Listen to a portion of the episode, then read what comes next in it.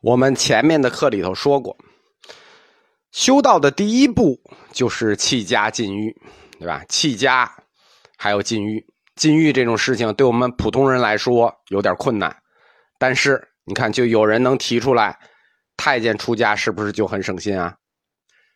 呃，性方面有残疾是不是就很省心啊？或者说性取向不同，这个同性恋出家是不是就很省心啊？这种流言蜚语呢，或者说这种问题啊，不是我们现在才想到的，佛陀时代就有这种问题，当时就有一些流言蜚语，有一些不安好心的人，就质疑佛教这些出家人的这个能力。这种能力呢，其实哎说说就算了，但这种能力确实带有人格的这个侮辱性，因此呢，它就会影响到。修行者的个人声誉以及人格，对吧？比如说，呃，因为他什么什么什么，所以，哎呀，反正不行，哎，干脆出家了，对吧？这就带有人格侮辱性了，这就叫什么来的？破大圣德。就我们说这个佛教五难里头这一条，就是歹人要破大圣德，它就会造成很恶劣的社会影响，对吧？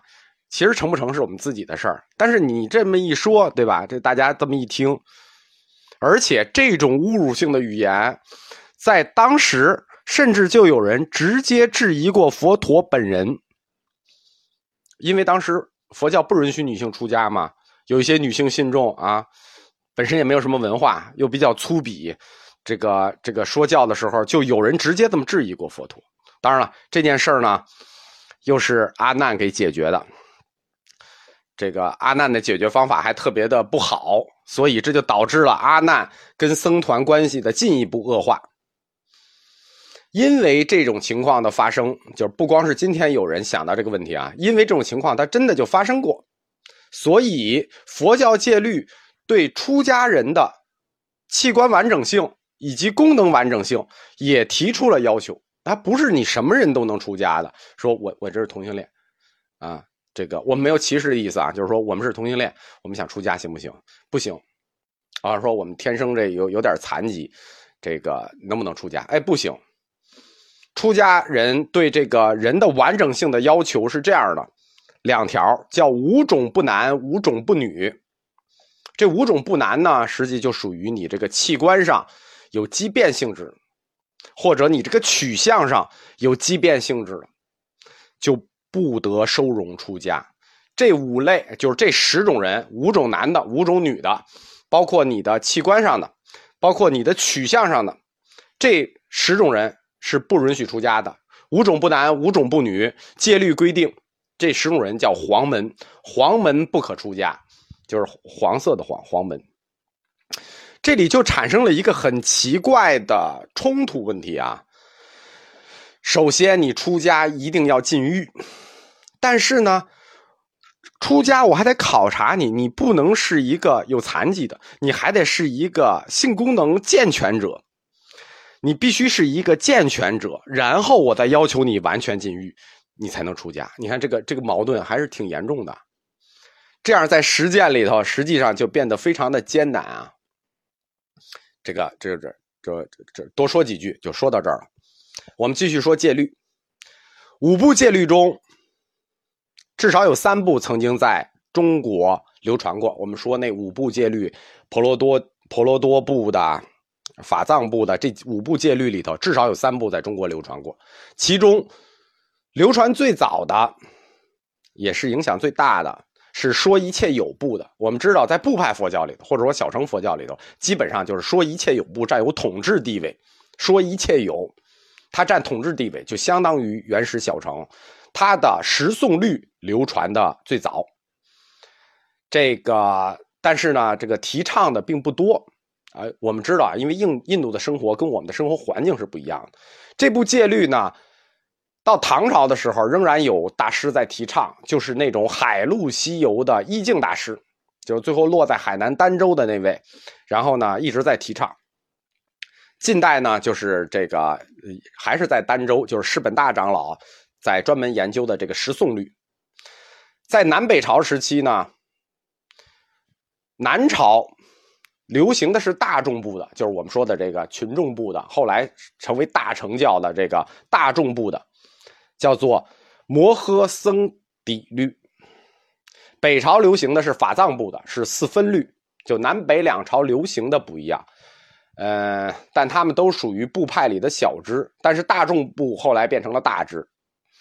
研究律藏或者说研究佛教的戒律是一门专门的学问，但研究的人非常的少。这门学问叫律学，有资格给你受戒的和尚、大比丘。被称为律师，就不是说哪位师傅都可以为你受戒的。说我这一禅宗的，我是一位禅师，我给你受戒，这个在印度佛教的传统戒律里是不行的。当然，在中国这事儿经常发生，但实际根据戒律这是不对的。南朝的这个摩诃僧底律和这个北朝的四分律都不允许。只有修习律学的律师才有资格为你受戒，而且必须是大比丘。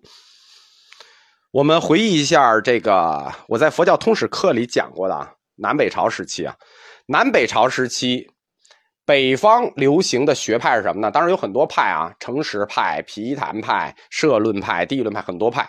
但是北方的象州北学派的，主要是研究实地论的，叫地论史。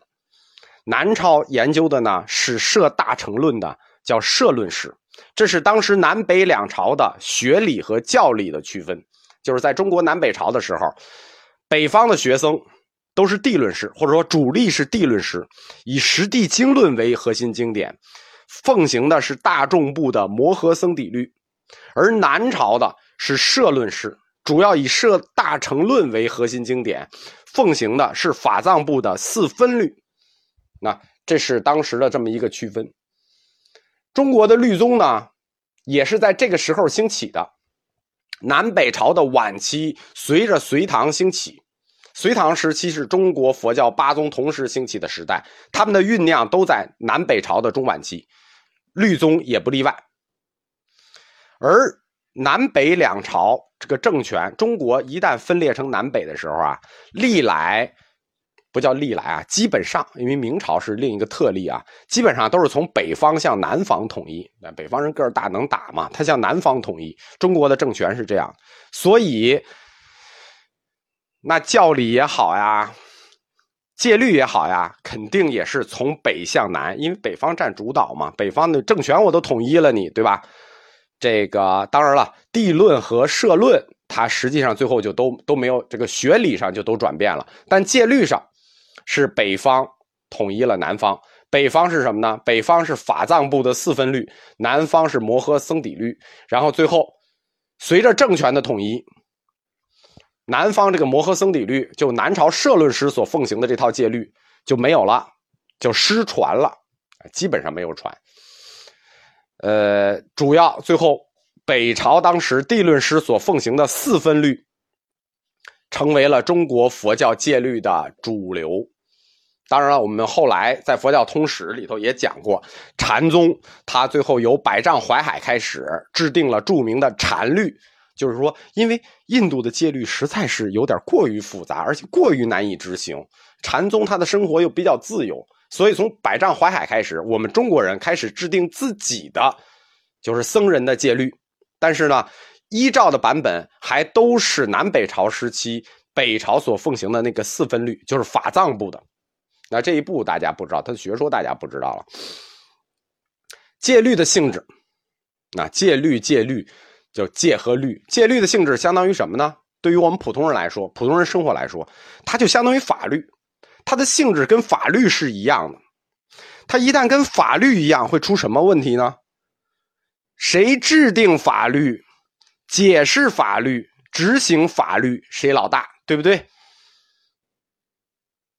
我说的话就是法，我保留这个法的解释权，我还执行。西方为什么要三权分立呢？对吧？不然就没有制衡。法律就是这样，谁制定它，然后如果你再解释它，然后你再执行它，那你不老大谁是老大？对不对？戒律的性质就跟法律的性质是一样的。那么谁制定戒律，谁解释戒律？等于什么？等于谁就掌管了管理僧尼的权利。我制定戒律，我解释，那是不是进一步？那我就可以来执行我制定和我解释的法律。那再下一步是什么呢？再下一步就是律僧将影响到整个佛教的发展方向。